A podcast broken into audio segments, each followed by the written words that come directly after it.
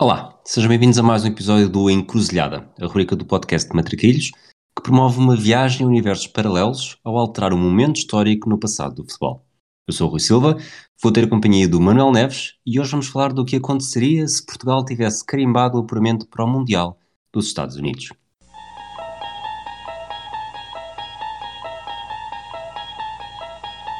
You unlock this door with the key of imagination. Beyond it is another dimension. A dimension of sound. A dimension of sight. A dimension of mind. Encruzilhada.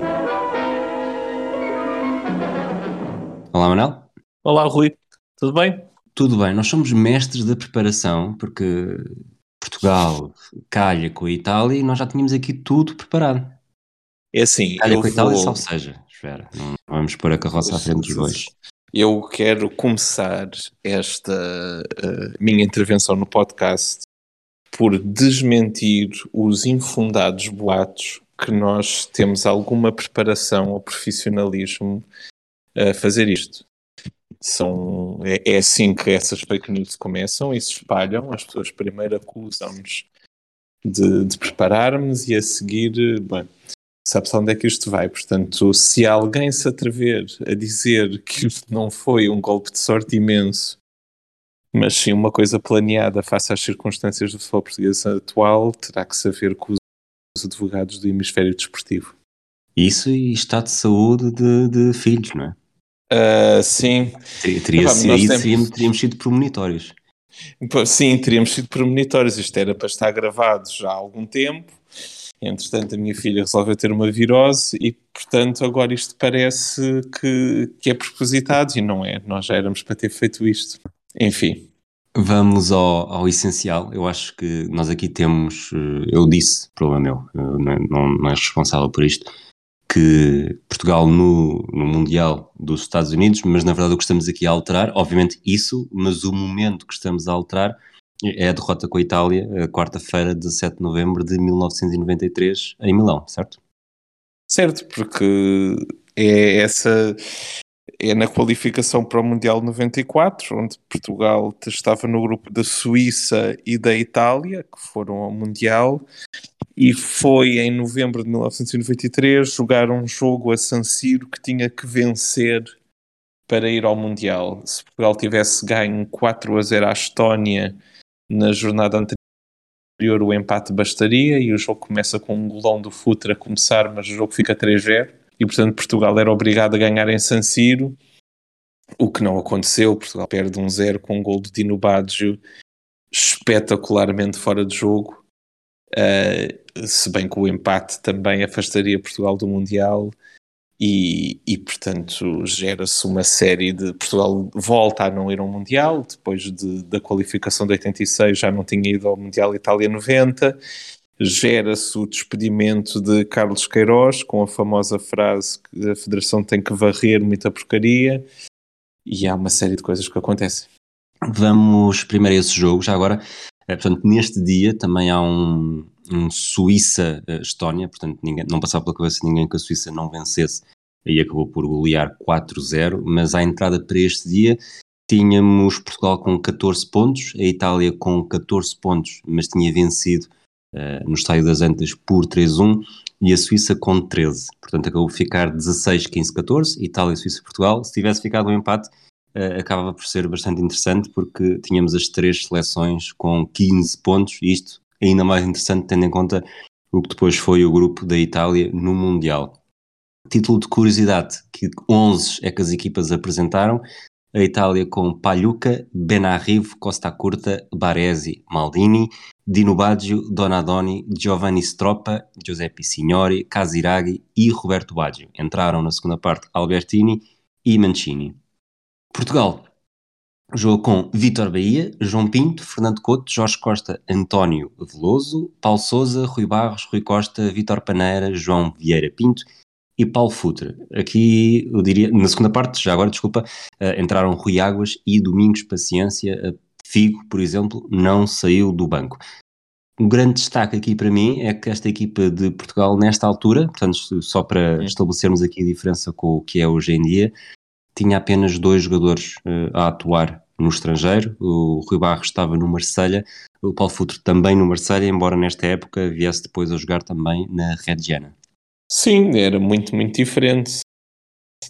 Mas olhando para o 11 italiano, toda a gente jogava em Itália, o que na altura era jogar na, no campeonato que era a fina flor dos campeonatos europeus. É engraçado olhar e ver que daqui, portanto, Vitor Bahia passará pelo Barcelona, Couto passará por Itália, Paulo Sousa passará por Itália, Rui Costa passará por Itália, Paulo Futre não neste jogo, mas também passará por Itália, Luís Figo passará por Itália também mais tarde no Inter, o próprio Rui Águas passará por Itália, certo? Não, estou a dizer bem, sim, na Reggiana. Mas antes disso ainda ninguém... Portugal ainda era uma seleção baseada em, em jogadores de cá, que é uma coisa que entretanto se perdeu. Acho que uma coisa muito anos 90 deste jogo é a ausência de ponta de lança no 11 inicial. Está Rui Águas e há Domingos no banco mas Portugal jogou sem um ponta de lança fixo, o que, já, o que é coisa mais anos 90 de, que se pode dizer sobre a seleção. Rui Águas e Domingos Paciência, dois melhores marcadores da década de 90 no banco. A Cadeta tinha sido o melhor marcador de 93, uh, presumo que foi só 16, portanto nem sequer está convocado. E uma geração que, que apesar de, eu diria que na minha memória, uh, do Mundial 91 houve quase uma, uma assimilação uh, total de, daqueles jogadores, mas temos aqui só Jorge Costa, Rui Costa e João Pinto no 11, portanto Peixe e Figo estão fora e acaba Sim, por ser uma, um Portugal que ainda não era ainda não era aquele, no, aquele nosso, ou seja, aquele, aquele Portugal que associamos mais à década de 90 com a geração de ouro. Não, são anos de transição ainda, não é? Tens uma mistura entre a, a velha guarda e isto na, houve ali na, numa geração, sobretudo na qualificação para a Itália 90, que ainda era mais estranha, com jogadores mais velhos. Aqui tens um bocadinho do melhor da geração passada, sobretudo o Rui Barros e o Futre, tens aqui veterania, não é? o João Pinto e o Veloso, a receberem os miúdos, ainda não havia experiência internacional, faltavam aqui uma série de coisas, já era uma seleção muito interessante, mas não, nunca concretizava, não é? E aqui falhou sobretudo uh, no, no jogo com a Suíça, com a Suíça até faz um bom parcial, ganha em casa 1 a 0 e empata 1 e 1, salvo erro. Tem, por exemplo, um empate na Escócia, o não fazer o 4 a 0 uh, à Estónia, que acabam por custar o apuramento. Vamos então partir do princípio que Portugal eh, vence este jogo contra a Itália. Eu tenho, eu sei que vi este jogo em direto, tenho memória que, que o apuramento nunca esteve perto, porque Portugal não, muito àquele estilo italiano, Portugal perdeu um zero, mas eh, não sei se chegou a ter sequer oportunidades de perigo, porque de facto era aquela, lá está, a malha italiana que não permitia grande coisa aos adversários. Não sei se tens uma ideia diferente. Eu também tive essa ideia do quando vi o jogo em direto, a memória que eu tenho uh, era que Portugal nunca esteve sequer, sequer perto. Eu vi, não em preparação, mais uma vez, eu nego uh, os rumores infundados uh, que nós preparamos este podcast, vocês não deixem esse boato espalhar-se, mas é, ou seja, ainda é mais triste que há uns meses, sem nada para fazer, eu pus-me a ver jogos uh, deste apuramento. Isto ainda por cima fica gravado para o futuro, é mesmo triste dizer isto.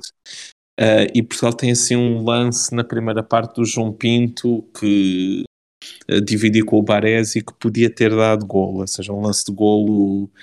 Ele não, lhe, não acerta bem na bola, já não me lembro bem se é uma tabela e depois ele não remata bem, mas podia, podia claramente ser golo, mas Portugal foi inferior e aliás, e olhando aos 11 é, é, natural que Portugal fosse inferior, quer dizer, o Roberto Baggio em, em 19, ganhou a bola de ouro em 1993, fez um ano, eu vou dizer, vou usar a expressão maradoniano, uh, o Senhor e Casiraghi, há aqui Donadoni, um jogador experientíssimo, epá, esta linha defensiva era incrível, por acaso não me lembro que há um lateral, o Ben Arrivo, Aqui o, o Maldini jogou a defesa esquerda, certamente. Sim. O Costa curta e o Baresi no meio. Eu, eu, sempre penso no Maldini e ponho a central, mas ele aqui ainda estava na fase lateral. E isto era uma equipa mesmo muito forte. O guarda-redes é o Palhuca, porque, salvo erro, Marchegiani no Itália-Suíça, uh, em Itália, que, que fica 2-2, mas a Suíça esteve a ganhar 2-0, penso que dá dois frangos, e acho que é isso que dá depois a titularidade ao Palhuca uh, no apuramento, e, e que é no, um lance muito cómico que vale a pena ver. Estavas a dizer Portugal perdeu 3 a 1 nas Antas com, a, com esta Itália. O gol de Portugal é espetacularmente ilegal. é um canto o Couto na pequena área atropela o Palhuca, mas assim mesmo violentamente. É, é escandaloso como é que aquilo não é marcado. E depois aqui estatisticamente é interessante o que eu estava a falar da Itália, da sua solidez defensiva. Portugal sofre apenas 5 golos nesta, neste apuramento, 4 são de Itália, uh, não faz, Portugal faz 0 pontos com a Itália, o outro gol também já falaste há pouco foi no empate na Suíça. Suíça. E a Suíça que faz 3 pontos contra a Itália, nesta altura eram 2 pontos por vitória, vence em casa, empata na Itália. E é por isso que, que Portugal falha é. este apuramento. De qualquer forma, de acordo com as nossas contas, se Portugal está no Mundial, portanto vamos entrar nessa, uhum. nesse mundo paralelo. Sim, o João Pinto fez gol, sim, a Itália fica de fora. João Pinto faz a trick. Exato. 6-3. Exato, e, 6-3. Portanto, a Itália, fica, a Itália fica de fora. Uh, provavelmente vinga-se no, no europeu de sub-21 em abril, que já vence com ah. o gol de, de Orlandini, uh, dia 20 de abril, salvo erro, contra Portugal. Mas Portugal, provavelmente, aí até já nem está a jogar com os mesmos jogadores, porque já está com os olhos no, no Mundial. E não sei se preferes uh, colocar Portugal no mesmo grupo da Itália ou fazer um, algo ainda mais confuso. Não sei, acho que assim não, não tenho acesso ao ranking de, das equipas M24. Não, não, desta vez não. Uh, costumo ter sempre os rankings das equipas uh, por anos e por meses assim na ponta da língua, mas uh, desta vez houve uma falha, sabes como é que é pandemia, já não sou o mesmo. e vamos só meter Portugal no grupo da Itália, que foi um grupo assim muito estranho, com México, Irlanda e Noruega e portanto Portugal viria para aqui. Um grupo que terminou com todas as equipas com 4 pontos. Eh, eu, entretanto, sim. confirmei que seria impossível Portugal estar neste, neste pote, no pote em que a Itália estava, portanto, cairia no pote. A Suíça. Achas, que, achas que. Ah, é? Ok. O, o pote 2, eu acreditando aqui na nossa sempre insuspeita Wikipédia, o pote 1 um seria do, dos Estados Unidos mais as primeiras 5 seleções do ranking. Ah, então uh, Portugal nunca portanto, estaria aqui. Exatamente. Depois o pote 2 era África e Américas, o pote 3 era para as 6 melhores equipas da Europa e o pote 4 eh, para as restantes equipas da Europa e Ásia. Portanto, provavelmente uh, não sei se pote 3, se pote 4, porque acho que isto era com base no, nos pontos hum. conquistados no grupo e não, com, e não no ranking. E a Suíça está em algum desses potes? A Suíça está no pote 4. Então vamos, vamos para o lugar da Suíça e a Suíça avançava, ou seja, Portugal como ficava em... Vamos pôr no lugar da Suíça. E, okay. pomos, e pomos Portugal no grupo da Roménia, Estados Unidos e Colômbia. Ok, portanto Portugal eliminado na primeira fase? Epá, e salvamos o Escobar. é, Já salvámos uma vida, não, tinha, não estava a ver isto, mas Acho que para Portugal com os Estados Unidos é sempre trágico, isso seria o primeiro jogo. Depois com a Roménia do Agi, a, quem a Suíça espetou um bonito 4 a 1, e depois seria com a Colômbia. Não sei se a mas Portugal, a Colômbia, o último jogo já estava. A Colômbia já estava eliminada. Mas se calhar Portugal, se fizesse resultados diferentes, a Colômbia ainda, ainda podia estar em jogo. E se a Colômbia estivesse em jogo, podia-se salvar a vida de Escobar, pelo menos. Mas achas que hum, Portugal caía aqui? Mesmo? Não tenho a certeza. Não sei. Epá, Portugal era uma seleção vamos... muito inexperiente mesmo. Exato, vamos, vamos ver que, que seleção é que. Portanto, Carlos Queiroz uh, já não sentia tanto aquela urgência de limpar a porcaria da seleção, porque ia ter o seu, o seu primeiro Mundial provavelmente a equipa ia ser diferente. Uh, lamentavelmente, digo eu, uh, Futre não, talvez não chegasse em grande momento, grande ou pelo menos Figo já aparecia mais, mais forte e mais no 11. É pá, mas, mas acho que era resto... muito difícil não convocar o Futre. Acho que ele teria que ser convocado. Aliás, eu, eu recuso-me a fazer esta encruzilhada se o, se o Futre não vai curtir para, uh, para a Califórnia. Portanto, teríamos. Não, de Portugal acho que nunca jogaria, mas pronto. Okay. Uh, jogaria contra os. Ah, não. Sim, se estivesse no lugar da Suíça, não. É o, jogo, o, jogo, dos Estados Unidos com a Suíça foi em Detroit, exatamente.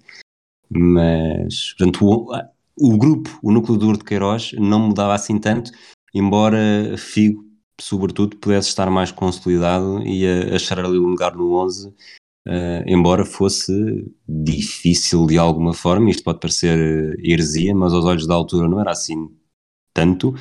Que Paneira vinha de uma grande época, tinha feito um, um grande jogo também no 6-3, portanto era um, um, uma equipa de Portugal que vinha com, com muitos benfiquistas impulsionados pela época, mas ainda assim uh, não sei até que ponto é que Figo podia ou não, não sei o que é que tu achas, uh, assumir-se já aqui claramente como, como titular.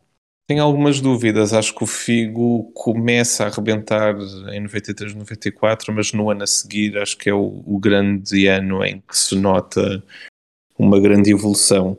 Tenho de corrigir aí muito tristemente, porque se Portugal passa um, hum, a Itália, Queiroz cai, portanto Paneira não é o Paneira de 6 a 3, eh, pelo menos.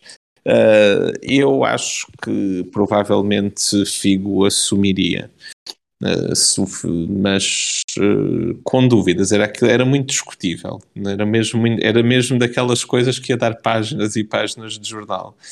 A minha sensação, olhando para o mundo e para este Mundial, é que ou Portugal caía no grupo ou caía com a Espanha nos oitavos. Acho que a seleção era muito inexperiente, não, não era uma seleção ainda confiável para fazer um grande Mundial e não acho que, que isso fosse verosímil. Não estou a ver Portugal uh, a partir de tudo nos Estados Unidos. Achas que Portugal seria claramente mais fraco numa fase final em 94 uh, eh, do que foi, ou mais fraco ou menos forte, do que foi no Euro 96 com a geração de hoje já com mais dois anos em cima? Ou aqui ter, eh, ter Paneiro numa melhor fase, mesmo que fosse o Paneiro 6 a 3, ter Futre ainda de alguma forma que Provavelmente Já tinha jogado 86. Se pudesse uh, um Mundial, uh, provavelmente até teria feito a época de forma diferente para poder estar, um, ter aqueles oito meses de preparação para o Mundial. Isso acredito mais, que o Futre, a partir do momento, se, se 17 de novembro, que curiosamente é uma semana exata antes do nascimento do meu irmão, que eu, eu não me lembro de todo de ligar estes dois acontecimentos. Uhum. O meu irmão nasceu na quarta-feira de 24 e não, não me parecem coisas do mesmo planeta estes dois acontecimentos. Uh, isso acredito mais, que o Futre, a partir do momento onde Portugal se qualificasse, se guardasse para vir partir tudo para os Estados Unidos, porque era esse tipo de jogador. Uh, era, é muito imprevisível, mas eu diria que há na evolução da federação, que até a mega máquina de profissionalismo que é hoje, até à porcaria nas Passos Queiroz de 1993, há assim passinhos que foram dados. E acho que mesmo assim aqueles anos eram muito confusos. Mesmo com a geração de ouro, depois tens desde o episódio do Nuno Luz, uh, no Euro 96, na verdade são quatro jogos e são duas vitórias e uh, não há, há assim momentos de bom futebol, mas nunca foi assim uma coisa muito, muito convincente. Uh, e, portanto, eu diria que não havia ainda estabilidade suficiente para Portugal fazer um super mundial. Acho que isso seria sempre muito mais uma coisa de aconteceu porque o Futre estava louco do que propriamente por um trabalho de Gilberto Madail. Já era, já era o Madail nesta altura? Tenho. Epá, eu, na, na, minha cabeça é, foi sempre o Madail até que se correu com ele, mas podemos ir ver também. É isto, enquanto, enquanto vês, um, o que eu estava a pensar era que, um pouco nessa, nessa tua lógica, ótica, que foi as duas palavras que, que se atropelaram no meu cérebro, um, Portugal estava longe do profissionalismo que exibiu, por exemplo, em, em 2006, mas e mais perto do amadorismo do México 86. Vitor Vasques, Vitor Vasques, 93 a 96, não me lembro. Não estou a ver. Um barbudo. Barbudo, já sei, já sei, sim, sim, sim. sim. E, e, portanto, este, ainda por cima, um, uma fase final na América, tal como tinha, sido, como tinha sido no México, não sei até que ponto é que não seria, sem experiência, não seria um bocadinho o reavivar dos fantasmas do passado, tal como acabou por ser uh, o regresso ao Mundial em 2002. Sim, isto tem tudo, para mim, na minha cabeça, isto é, imagina, ia dar episódios de uh, falhar-se o avião, estás a ver? Ou Portugal marcar, uh, marcar os hotéis numa cidade diferente da que queria. É a minha noção de profissionalismo daquela altura, estás a ver? Tipo, uh, vamos marcar coisas na Euro Disney, porque na, na Euro Disney não pode ser, obviamente, na Disney World, porque não pode ser, isto é relativamente. Sim, Texas, podia é? ser, era exatamente, ia ser de género, tipo Paris, Texas, tipo, vamos ver a Torre Eiffel. Essa é a ideia que eu tenho da federação da, daquele tempo e acho que nunca ia correr bem. Não sei se queres, se queres dar mais algum destaque a Portugal ou se entramos no Mundial sem Itália. Eu entrava no Mundial sem Itália. Eu, já, é, já é muito estranho imaginar Portugal neste Mundial, porque se pensares nos anos 90 mesmo, Portugal só vai a uma competição, em 96. É a única, não é? Uh, e é muito engraçado como isso cria um vazio que até torna difícil imaginar uh, Portugal né, nestas competições. E, portanto, Eu acho que, que, se imaginasses a geração de 2000 neste Mundial, teríamos claramente mais uma Bulgária, mais uma Roménia. Ah, sim, esta sim, geração sim, de 94 esta geração é que não. É, é, é realmente é complicado e, e sobretudo uh, fugimos aqui ao grupo da Itália, não é? como, como México, Noruega e, e Irlanda, mas este grupo, sinceramente, acho que, que, seria mais difícil, não só porque a Roménia tinha um Agi completamente endiabrado, apesar da derrota Sim. com a Suíça por 4-1. É para os Estados Unidos fizeram um bom Mundial em casa. E a Colômbia tinha, tinha uma geração também fortíssima, segundo Pelé favorito ao título, mas Sim. lá está, foi um, foi um azar, um desvio tá. no, no, para o sítio errado. Tá, estás-me a abrir a porta para uma coisa que eu acabei de ouvir um podcast só sobre isso, que é, e portanto vou despejar eh, a informação que tenho na cabeça, porque a minha mulher não pode ouvir e portanto uh, é para isso que eu venho aqui. Uh, esta Colômbia tinha dado 5 a 0 em Buenos Aires uh, na, na qualificação e nunca a Argentina tinha levado 5 num, num jogo desses. Só nesse jogo é, é que tens Maradona, tens Maradona na bancada e é por causa desse jogo que que, que, se, que Maradona também se decide a voltar a tempo do Mundial uh, e crias uma ilusão, tipo, o próprio treinador colombiano uh, percebe que às tantas, quando há o quinto, o quinto golo, lê-se nos lábios dele, a hora que estamos rodidos, porque ele percebe a pressão que isso vai criar à seleção colombiana. Uh, o jogo tem várias histórias, desde uma recepção muito violenta pelos adeptos argentinos, com pedradas e coisas, com o Asprilha muito calmamente à janela a, a dizer aos barras bravas argentinos amanhã marco dois hum. e, e, marcou. Tens o Simeone de cabeça perdida no 4 a 0 a agredir um jogador uh, colombiano. O árbitro vai expulsar e o capitão da Colômbia pede ao árbitro para não expulsar. Diz: Não expulse, porque senão eles dizem que foi porque jogarem com 10.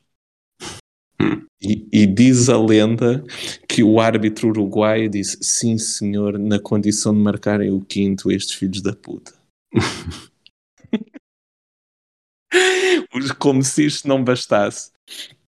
Por naquelas coisas que só o futebol argentino pode dar, a meio do jogo, portanto, há um, há um avião que está a aterrar em Buenos Aires e o, e o piloto decide que, que boa ideia é mostrar aos passageiros o jogo e passar perto do Monumental.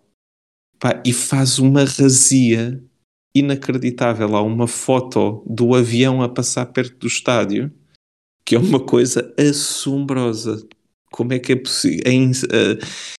A, estupidez que podia ter acontecido ali. E, portanto, é, com estas lendas todas e numa equipa de um país completamente mergulhado no narcotráfico, o Iguita não foi convocado para o Mundial porque estava preso uh, por ligações aos cartéis, uh, vinha ainda com a, era essa equipa e com o rótulo do Pelé de ser candidatos ia enfrentar.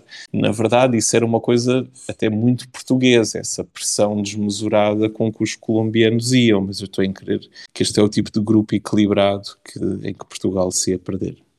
Depois, se nós temos Itália, Sim. vamos, para não mexer, vamos, vamos uh, aqui se concentrarmos na forma como as equipas ficaram divididas, portanto o Brasil de um lado não muda nada, continuaria a chegar à final, do outro lado tínhamos, desde o início das oitavas, México, Bulgária, Alemanha, Bélgica, Nigéria, Itália, a Itália sai daqui, Espanha e Suíça.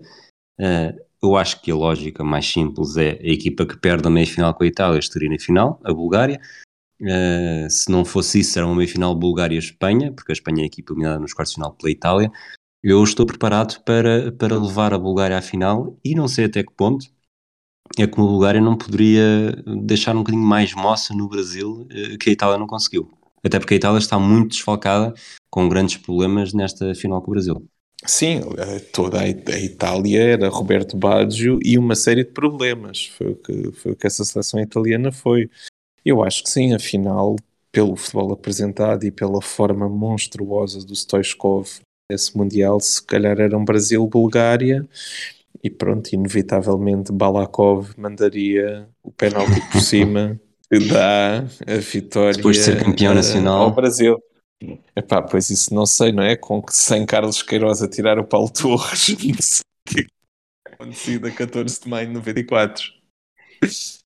É, pode ser que sem Carlos Queiroz na preparação do jogo Tony coloque Mostovoi e João Pinto a uhum. titulares, criando uma dupla que, que vai emergir pelo futebol europeu e, e pronto, e ficou na retina depois de todos os benfiquistas aquela gloriosa noite da final Liga dos Campeões 94-95, em que o Ajax de Van Gaal é dizimado pelo Czar e pelo Menino de Ouro. Mas pronto, isto foi noutro, foi noutro universo.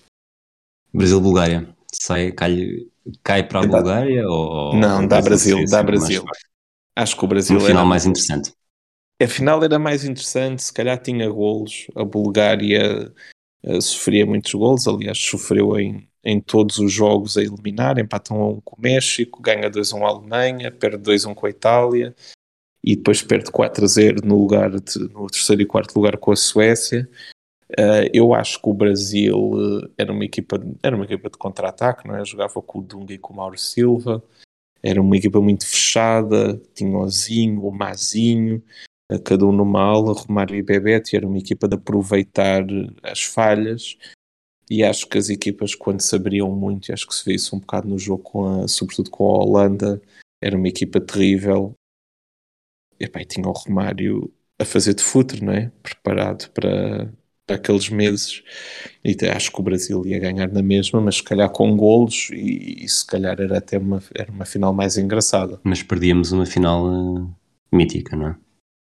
Sim, final é mítica com momentos, com momentos emblemáticos. É? Tem muitas é a primeira final que vai a penaltis, foi jogada com um calor monstro. Uh, tens o famoso beijo do Palhoco ao poste no remate do Mauro Silva. É uma grande exibição defensiva da Itália, sobretudo do Baresi. Uh, mas eu acho que o Brasil ganharia a Bulgária. Epá, e, quer dizer, há limites, não é? Costa Adinov e Balakov campeões do mundo. Tem paciência comigo, Rui Silva, quer dizer. Não... e aliás, seria até essa maldição, não é? De nunca um jogador a jogar no campeonato português foi campeão do mundo. Até agora. Até agora. Ele e os únicos jogadores a jogar no campeonato português que jogaram finais de campeonato do mundo, aliás, só é uma, quais são? Enzo Pérez e Marcos Rojo no Alemanha-Argentina. Muito bem. Então, tinhas-me apanhado desprevenido que eu não ia escalar tão cedo. se não são estes, se não são estas pequenas pérolas de conhecimentos, eu podia saber, sei lá, de literatura, não é? E fazia aqui um. Estava em podcast, sei lá, com a Lisa Sobral ou uma coisa assim. E não, estou aqui a partilhar conhecimento de futebol dos anos oh. 90 e a ver como a minha vida é triste. Obrigado pela parte que me toca. Não, desculpa, Rui, não te sintas, não te sintas. Tu, tu, é, tu no fundo, és, é, tu és melhor que a Lisa Sobral. eu, e eu, eu gosto mais de falar contigo do que imagino gostaria de falar com a, com a Lisa Sobral, que não tinha nada para falar com ela, portanto avancemos. Porque ela falava pelos dois. É pá, ficamos aqui. Passa um... à frente que a gente não melhora mais isto.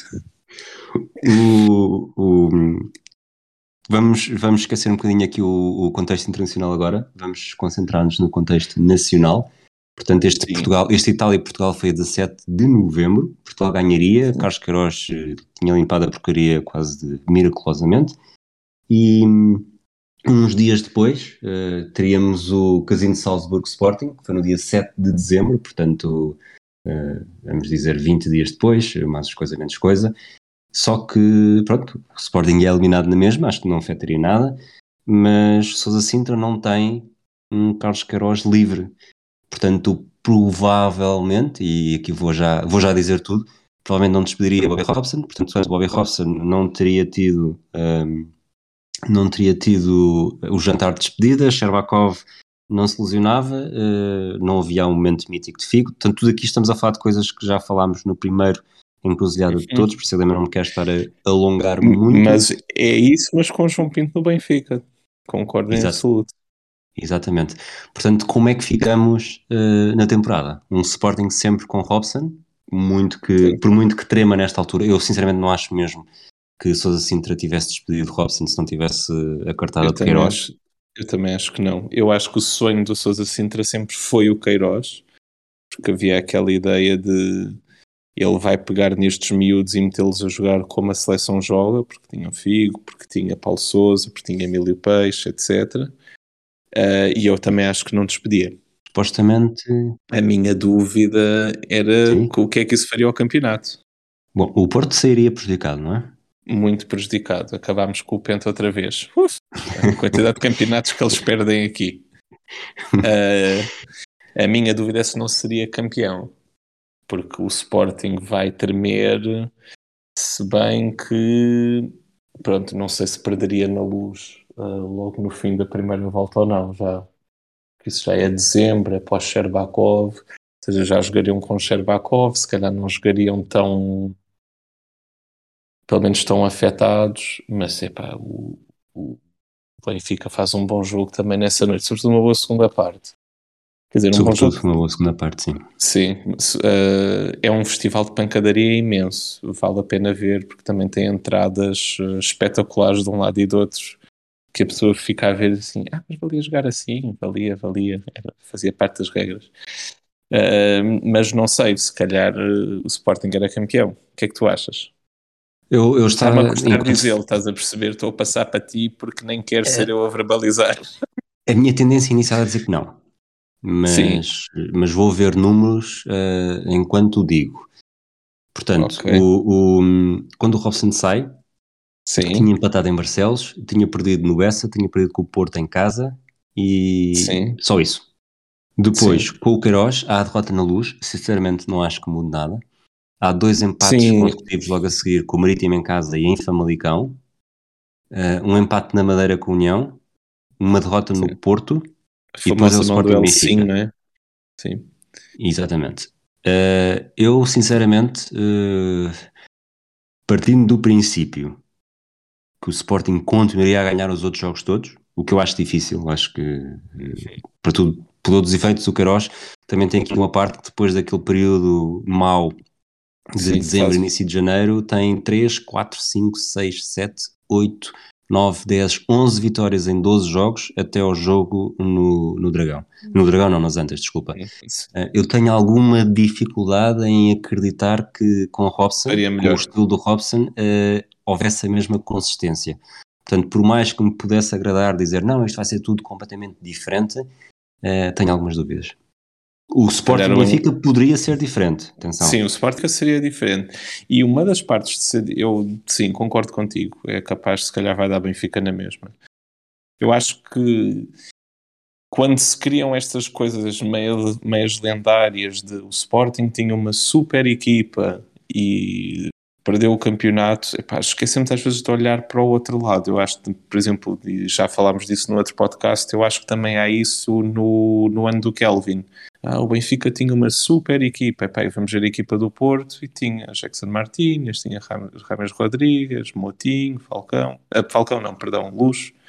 Um, e acho que nesse, neste ano menospreza-se a equipa do Benfica. O Benfica tinha, não tem a equipa de 92-93, e se calhar também é por isso que, que é menosprezada. Já não tem Futre e não tem Paulo Souza, Epá, mas tem Moser, tem Schwartz, tem João Pinto, tem Rui Costa, tem Isaías, tem os três russos, tens epá, Paneira, é, Paneira. Tens o Ailton. Era uma equipa epá, e era uma equipa muito epá, experiente. Era uma equipa que tinha muita muita velha guarda que sabia que sabia o que não tinha muito sangue na guerra tipo Sporting de, de ser equipas mais hum, ser uma equipa de juventude mas era uma equipa muito forte e portanto se calhar dava Benfica na mesma não há 6 a 3 eu acho que se fantasia sempre muito o lado do perdedor e Sim. neste caso podemos tanto falar do, do, da Dream Team do Cruyff em 94, também neste ano, Sim. Eh, mas mesmo Sim. falando apenas do Sporting, uh, acho que aqui o contexto ajuda muito.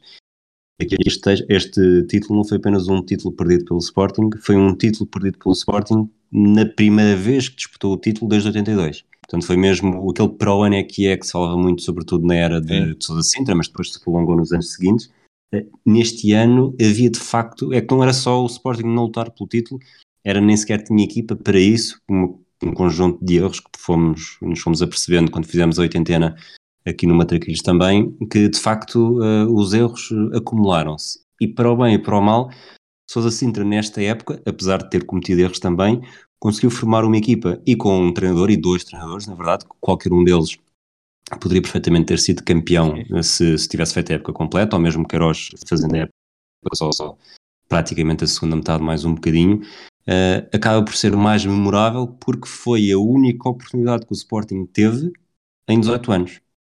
Da mesma forma que o, o título de 2005, uh, 2007 não se fala tanto da mesma forma, mas os, os anos de 2005 e 2016 ficam muito marcados porque foi praticamente as vezes em que o Sporting esteve a lutar. E há, nós falámos isso também na certidão do óbito de um jejum, que é, há uma diferença entre lutar todos os anos e perdes alguns, ganhas outros, como o caso do Kelvin, na perspectiva do, do Benfica. No caso do Sporting, quando tu só lutas uh, uma vez a cada 10 anos, uh, salvo o exagero, uh, esse se lutas e perdes tem muito mais impacto do que se lutasses todos os anos com 50% de aproveitamento. Claro. Eu vou usar as palavras do, do Diego Armês, um amigo meu, que no outro dia, numa discussão sobre futebol, dizia: Bem, eu em futebol, entre o mito e a realidade, escolho sempre o mito. E eu, gosto, e eu gosto disso, ou seja, eu percebo essa mistificação e percebo essa, esse endeusamento que, no fundo, é uma compensação da derrota que nós damos às equipas que perderam. É? é? como os jogadores, sei lá, tipo o Aymar. O Aymar nunca foi um jogador de nível bolador, então nós às vezes temos que o engrandecer ainda mais do que ele foi para tentarmos justificar o romantismo à volta dele. E eu acho que neste caso, neste Sporting, é um bocado isso. Exatamente. Este, está, este Sporting nesta época, nesta época, que na verdade é, nesta era, que na verdade são praticamente todas as eras nos últimos eu vou arriscar dizer eh, quase 70 anos, mas, mas é essa, lá está essa lógica do chegar poucas vezes, eh, quando chegas, uh, sentes muito mais que morreste na praia. Vamos é. avançar para aquelas rubricas que temos sempre, agora juntando-as no fim e não fazendo aos poucos durante o episódio como fomos falando? Sim, sim, sim, sim. Vamos lá. Eu acho, impactos a curto prazo e a longo prazo acabámos por já, já falar um bocadinho, uh, portanto vou concentrar-me aqui no ah. maior prejudicado. Uh, lanço o primeiro. Desculpa, antes de irmos para aí, achas que Portugal passando, que alguém saia, ou seja, Depois em 94, 95 saem Fernando Couto, sai o Rui Paulo Costa Sousa. e Paulo Souza. São, é o primeiro trio. Tu achas que o Figo teria saído já aqui? Hum, a minha tendência é dizer Mundial. que sim, eh, embora também acho que, que dependa muito daquilo que seria o campeonato em Portugal. Ok. Que o Sousa Sintra Ok. também se conseguia eh, agarrar aos jogadores como, como Bruno é. Carvalho, de alguma- forma também se, também se agarrou. Mas acho que estando no, jogando, lá está, se se chega ao Mundial e é titular, acho que muito dificilmente não, não teria esse sairia interesse logo. de tubarões e, e sairia. Isto- Estou a pensar noutros jogadores, estilo Vitor Bahia sair mais cedo. ah, estás a perceber? Há assim umas mudanças. Bahia Podia- não acredito tanto porque o Pinto Costa então era mestre no. O Bahia não foi, não era, digo eu, não era por jogar um Mundial ou não que, que teria mais ou, ou menos interesse. Não sei, não sei. Tenho algumas dúvidas sobre isso. Nunca percebi muito bem a avaliação do Bahia. Ah, mas O Bahia sai, quando sai, sai para um treinador que, conhecia Sim, bastante sim, bem, não é? que eu Portanto, conhecia.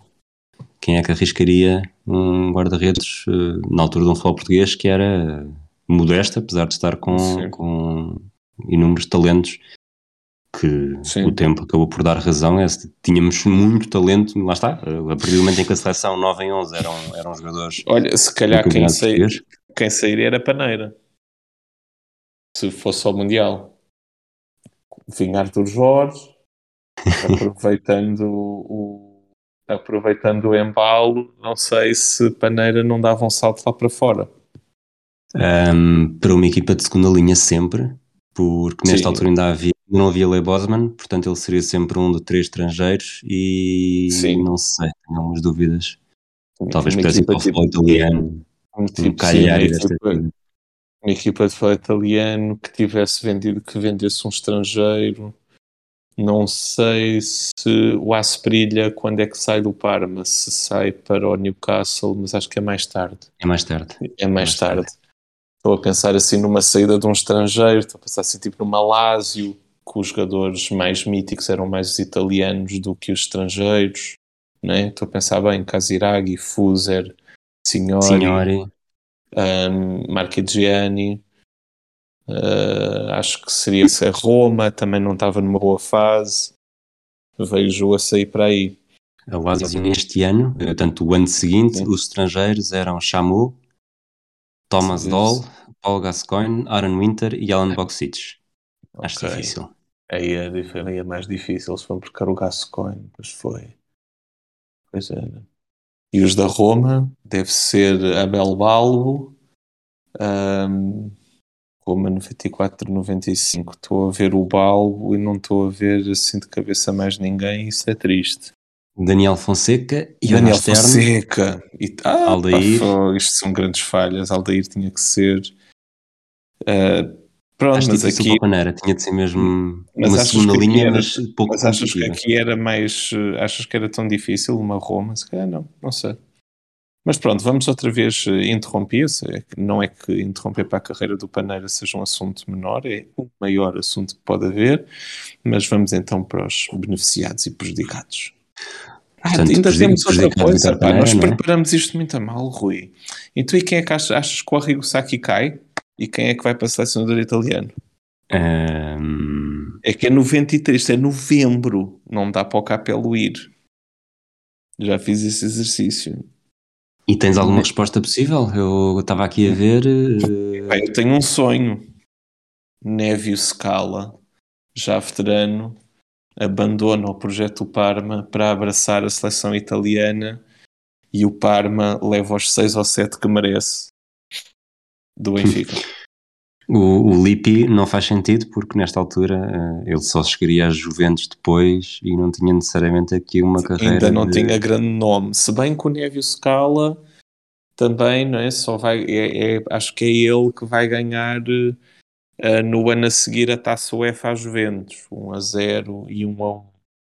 Acho que ainda não tinha aquele nome, não é? O Parma, quer dizer, 92, Não, 93. ele venceu em 93. Ele 93, sim. tinha acabado de vencer a taça A taça, ele, tinha, ele ganha a taça das taças em 93, mas em 95 ganha a taça UEFA. Era o Exato. que eu estava a pensar.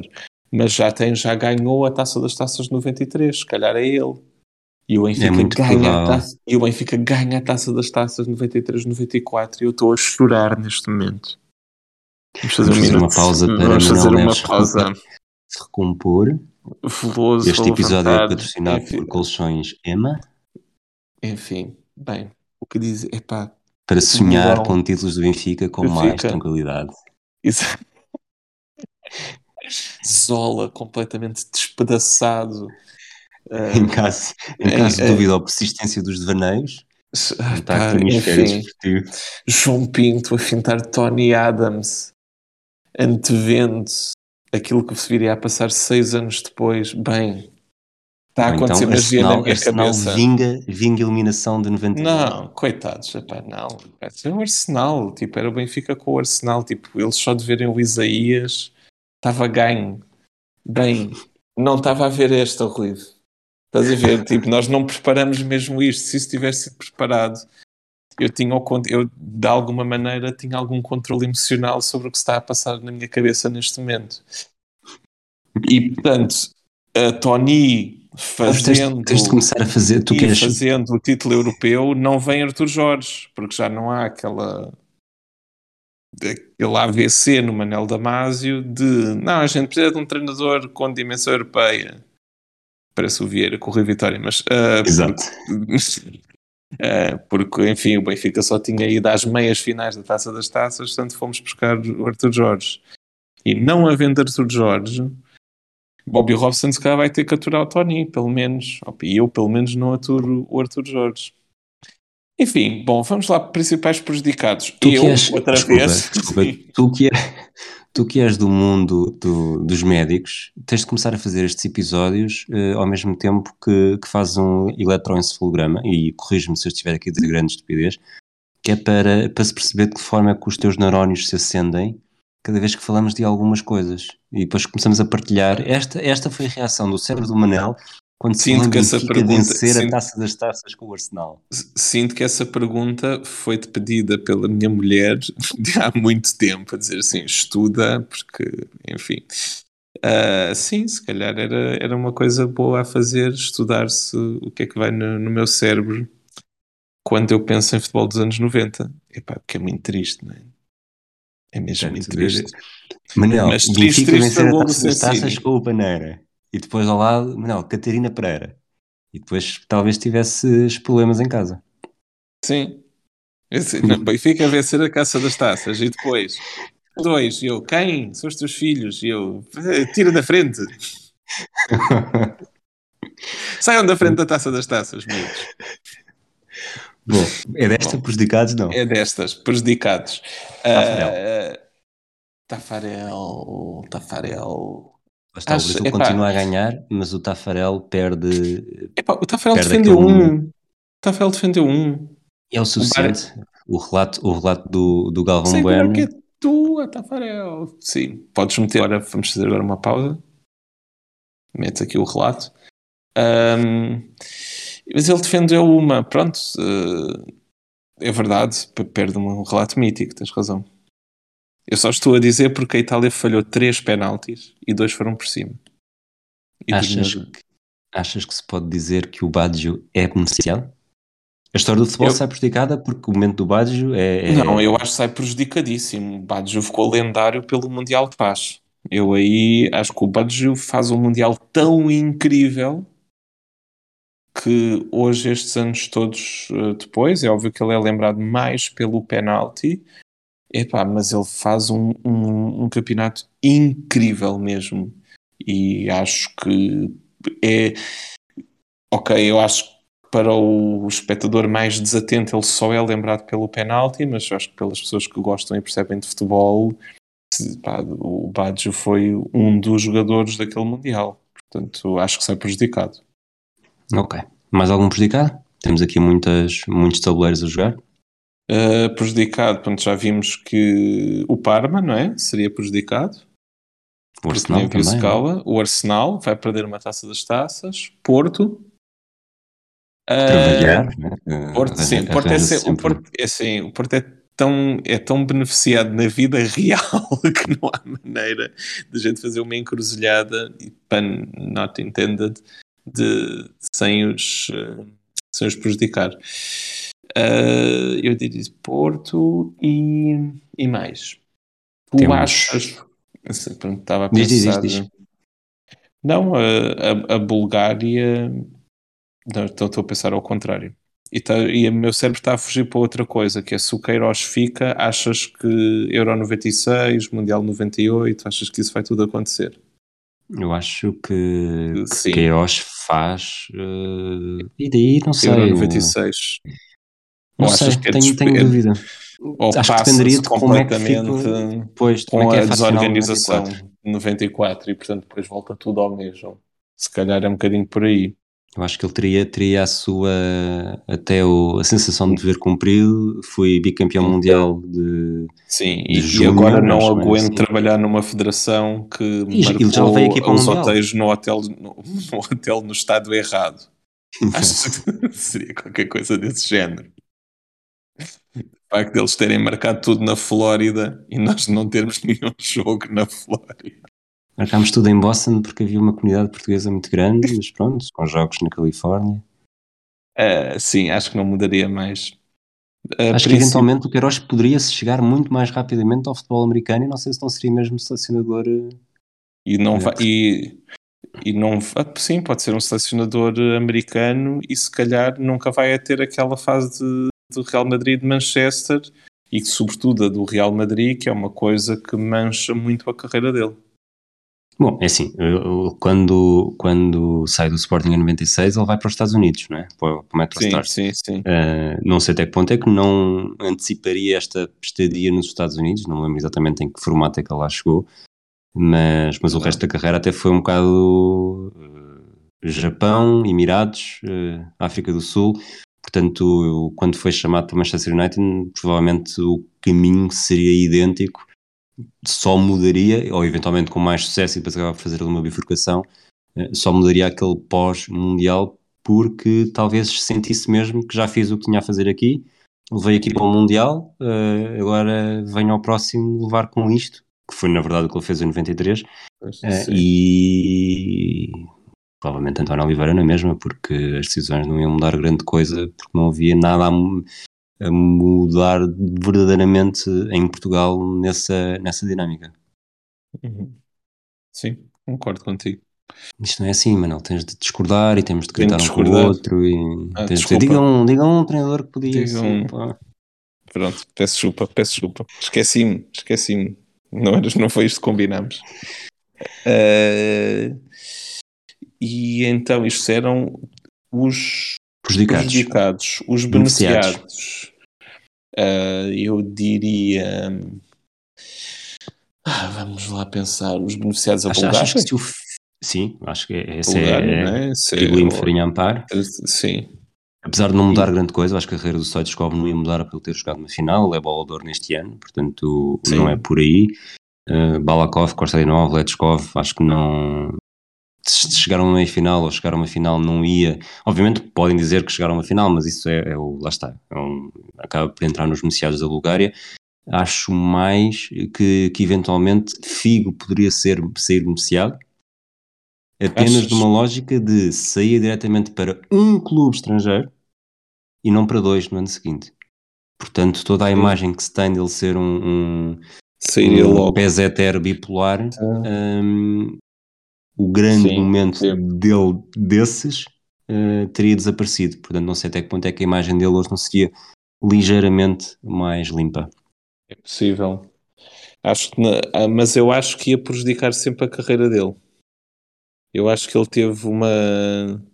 Não sei se, se lhe chamo sorte, mas acho que em termos de, do que ele fez por clubes, ele teve quase sempre no sítio certo à hora certa para ser um símbolo de. Ou seja, pensando naquilo que já fizemos de o pôr na, na Juventus, eu acho que ele, em termos coletivos, até podia ter ganho mais, mas individualmente a coisa seria sempre pior. Sim. Não sei se ele seria assim tão, tão beneficiado. Mas, mas percebo o que estás a dizer. Também podia ter corrido melhor, é verdade. Não é necessariamente correr melhor, é simplesmente este aspecto que correu muito mal, de Parma Juventus, uh, não tinha sido assim porque tinha sido só um clube. Sim, mas, sim, sim, sim, é verdade, é hum. verdade. Mas de facto tudo o resto que dizes é, é, verdade, até porque ele vai para Barcelona com o Robson, portanto, eventualmente Robson não acabaria em Barcelona. Não, não, não, ele vai para ele vai um, ele vai um ano, ele vai, vai com o Cruyff, 26, ele vai com o Cruyff ainda. Tens razão, tens razão. Um, mas pronto, acho que era um jogador que queria sempre. Epá, é como o Paulo Souza ter ido para a Itália, também pode muito ter sido por este jogo, mesmo perdendo. O Paulo Souza fez um jogão e, e portanto foi para, foi para a Itália. Nunca mudaria muito. Eu acho que a carreira do Figo, na verdade, nunca vai mudar muito. muito. Mais alguém? Não, eu ficaria por aí. Agora, ah, estamos a pensar em. Espera, espera, estamos a pensar em beneficiados, não é? Exato com este mundo paralelo. Vencedor da Taça das Taças. Ah, temos um prejudicado, a Rigo Sacchi fica manchadíssimo. Não, Sim. Não, não classificar esta Itália fica manchadíssimo. Acho que o Queiroz é um dos grandes beneficiados, acho que ficaria visto mesmo como o grande pioneiro, o grande estratega que montou o futebol jovem em Portugal e ainda qualificou depois esses jovens para o Mundial. Acho que ele seria visto com outra aura e não, e não como o gajo que tirou o Paulo Torres. Sim, sim. Aliás, hoje, hoje, quer dizer, hoje pensando em Portugal, pensando no Queiroz, é exatamente esse o, o C3 é o momento, apesar de, daquele meltdown no Real Madrid também ter eh, sim, assumir, e, e, depois a segunda passagem por Portugal também, na verdade. Mas, mas sim, acho que toda, toda a imagem de Queiroz mudaria, até pela forma bélica com que ele saiu, lá está a dizer, limpar a porcaria. Portanto, se ele sai bem se, depois do, mesmo, que, mesmo com a eliminação na fase, na, na fase de grupos, um, que poderia ou não surgir, mas partindo do princípio que surgiria mesmo, uh, é sempre uma saída mais limpa e mais de ciclo fechado do que acabou é. por ser, porque marcou, ele não só é eliminado uh, em 93, tem aquela saída um, palavras que ainda hoje são recordadas, e depois vai para o Sporting e tem quase como se tivesse dois momentos negativos seguidos. Anulava esses dois momentos negativos e tinha só o apuramento para o Mundial, mesmo com uma eventual eliminação do Mundial, acho que não sujava necessariamente aquilo que ele fez. Sim, concordo epá, inteiramente. Acho que provavelmente é o, é o grande noite.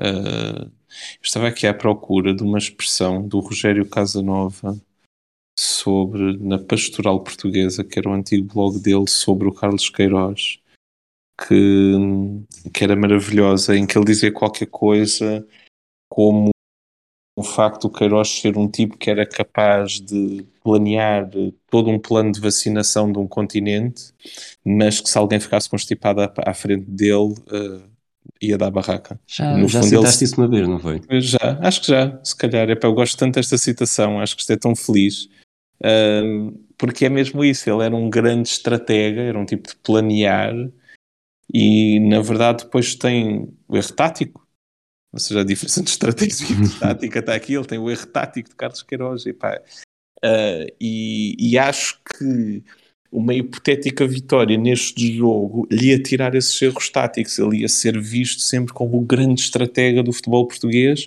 Então, se tivesse uma saída limpa, é para sair como um senhor, não é? Ele, e como a porcaria é visível para toda a gente, ele ia ser o senhor no meio da porcaria. E assim foi só um tipo que também se irritou e que, e que não, não se deu bem. Olha, e, e Carlos Queiroz no Fogo do Porto em 94, a iniciar o Penta.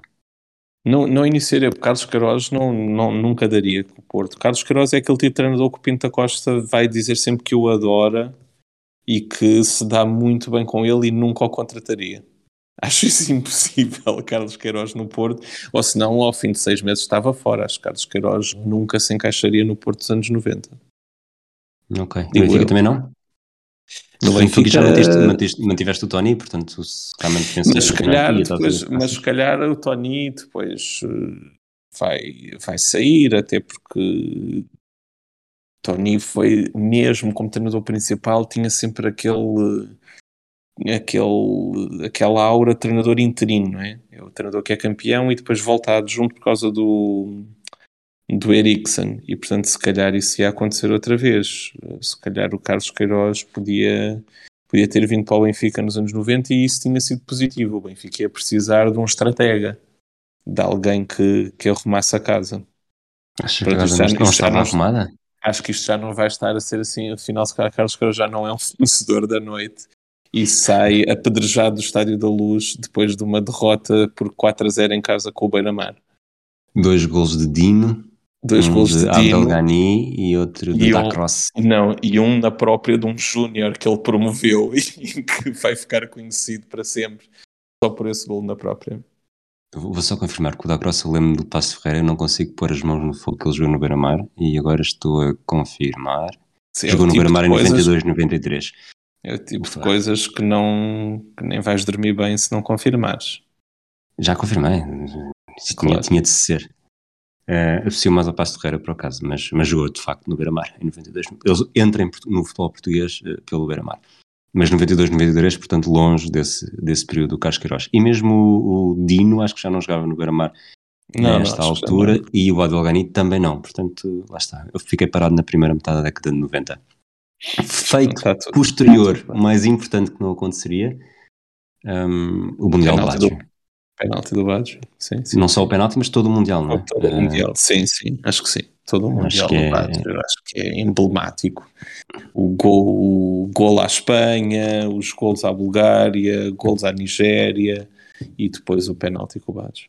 A própria metamorfose durante o Mundial, não é? Que ele entrou Sim. um bocado tremido, mesmo. E ser substituído, não é? Quando, Exatamente. quando o guarda-redes vai para a rua, o Saki escolhê-lo a ele, ou seja, aquilo é. Ele joga, epá, faz um Mundial quase sozinho mesmo, porque a Itália jogava pouco também, era mesmo muito, muito sofrível. Tinha, era aquela coisa de saberem que, epá, que eram a Itália e no fundo faziam o próprio adversário acreditar que não ia ganhar. Para terminar, impacto a nível de clubes, futebol português, futebol internacional. eh, isto se Portugal tivesse eh, no Mundial, já falámos um bocadinho de clubes, de futebol português também. Futebol internacional, acho que o facto de Portugal estar no Mundial 94 não ia alterar grande coisa. A ausência da Itália, sim, seria fascinante. E provavelmente eh, estaríamos aqui hoje, mesmo hoje, 2021, eh, em que os italianos estariam já a lembrar que em 93 eh, Portugal veio Sim, cá a Milão e agora Ganharam zeros. a altura da vingança. Exatamente, exatamente. A recordarem o gol de, Ba- o gol de João Pinto em San Siro e Portugal com essa moral por um jogo que foi ah, só- foi há 28 anos, também já não é assim. Foi quase ontem. Isto até, até dói dizer de um jogo que eu me lembro perfeitamente de antecipar. Curiosamente, outro, outro prejudicado, lembro-me agora, Éder, que Éder, antes de marcar o gol, eh, Ah, o é. célebre gol de Éder, eh, foi ele que marcou na... Pá, tenho, tenho uma coisa para dizer disto. Pá, tive agora uma memória de infância. Pá, por acaso, olha, lá está. Se isto fosse preparado e se um dia eu encontrar isso em Faro, fotografo e coloco no Twitter. Ahm, nós tivemos, uns dias depois deste jogo, que fazer eh, um jornal, uma notícia, de, uma capa de jornal, que era um trabalho da escola. E eu e o Tiago Palma, o meu colega de carteira, fizemos a capa da bola se Portugal tivesse ganho fizemos um desenho do futre e Portugal tinha ganho 1 a 0. O nosso gol era do futre e tanto era que o futre o fizemos com o braço direito levantado. Já não, me lembro se- não me lembro do desenho, mas com o braço levantado, eh, estás a ver, quando ele simulava que ia rematar ou cruzar. o desenho alguém com o assim braço, levantado, mais valia ser o desenho. que- Sim, sim. Epá. Ou o Kim fazia duas coisas, que era levantar o braço, nem que levasse um remate meio campo, e em todos os penaltis, mete- ah, ah, imagina, indicava com o braço, abria o braço direito e depois mandava-se para a esquerda. Outros, Com o Miguel Garcia resultou. mais ou menos, né? o Miguel Garcia que também não acerta, lá está, parece o Tafarel. Tipo, o Miguel Garcia atirou à barra. Não, tenho sérias dúvidas que ele tenha olhado para o Kim e dito assim: epá, este gajo é enorme, vou ter que chutar isto para muito longe. Estás a perceber? Se, se o Miguel Garcia pensou isso com o Kim à frente, epá, se calhar não estava em condições de marcar o penalti, digo eu. E pronto, são estas Mas coisas, continua estas capa- considerações capa sobre. Não, e, e era Portugal no USA 94. E depois eh, fizemos uma capa, metemos lá umas coisas e como não sabíamos muito bem, Quer dizer, não sabíamos muito bem o que era uma capa. Acho que o que nós queríamos era meter lá o 11 de Portugal e da Itália. Fizemos na mesma um quadradinho com a ficha de jogo. Estás a perceber assim, palhuca, ponto e vírgula. Assim, eu estou, parece que estou a ver aquilo tá, com letra de miúdo super desenhada, mas metemos lá o 11 de Portugal e da Itália. Epá, tenho que encontrar isso. Espero que a minha mãe, uh, que tenha guardado isso algures no, no, meio da tralha e prometo fotografar. Isso não está Uh, não, acho que não. Uh, e obviamente não vou fazer uma agora, porque ainda saía pior desenhada uh, do que do que na altura. Estava eu a dizer então que o Éder que marcou o gol lá de primeira vitória contra a Itália em muitos anos teria perdido esse fascínio porque não haveria aquele sentimento de vingança, apesar de ter sido um jogo particular de, de, fazer esse gol, mas pronto, continuará a ter o gol à França. Não sei se queres dizer mais alguma coisa. Não, foi um prazer fazer isto. Já tinha saudades. Uh, isto de facto é assim uma conversa que é sempre surpreendente porque há coisas que nós não estamos à espera de mudar. Fico também sempre surpreendido de, de alguém estar a ouvir isto, mas isso é outra conversa. Isto é uma coisa que as pessoas que estão a fazer é que têm que pensar na vida delas. Não somos nós, não é? Posso, posso dizer desde já, e não digo aqui em, em, público, que já decidi unilateralmente qual é que vai ser o próximo episódio. Estou com Sim. muita vontade de fazer esse. Mas para terminar este episódio, deixo-te com a palestra habitual. Não, além da palestra, além da palestra, ainda antes da palestra da vacinação, dizer às pessoas que ouvem isto que se tiverem alguma sugestão de encruzilhada, para por favor nos dizerem, porque nós não, não temos ideias infinitas, aliás, temos muito poucas. Portanto, o próximo o Rui já decidiu unilateralmente, mas estejam à vontade para nos comentários sugerirem outros momentos de futebol que, que quisessem mudar. Em relação à. Desculpa, a decisão unilateralmente foi o que o Queiroz fez quando tirou o Paulo Torres e começou a jogar só com o lateral. Epá, supostamente o capuz está a cobrir aquele lado, não é? Supostamente. Portanto, isso, isso, já são coisas boas de, de nos lembrarmos. E entretanto, epá, desejar boas festas à malta e vacinem-se façam a terceira dose, quem tiver que fazer, digam às pessoas para fazerem a dose de reforço. Evitem alguns contactos, que é para não terem umas surpresas e depois estragarem o Natal. Uh, usem máscara, sobretudo em ambientes fechados. Isto está quase, mas ainda não está. Está longe, está longe. Eu gosto de. Ser otimista. Não é otimista, eu acho que isto já esteve muito pior. Pronto, não vamos fazer agora um podcast sobre a pandemia. Temos que dar. Não, é, num, num, sim, para seguir uma, uma encovidilhada. Nós acho que uma das, mas acho que há uma lição importante, não é, não é de otimismo, é de força, porque estamos todos fartos disto e portanto há que dar ânimo aí à malta. Imaginem que são o João Pinto a fazer uma cueca ao Baresi e depois a fazer uma colherzinha cima do Palhuca em San Siro, nos anos 90. Coisa linda. E com esta imagem despedimos-nos. Até à próxima. Um abraço a todos.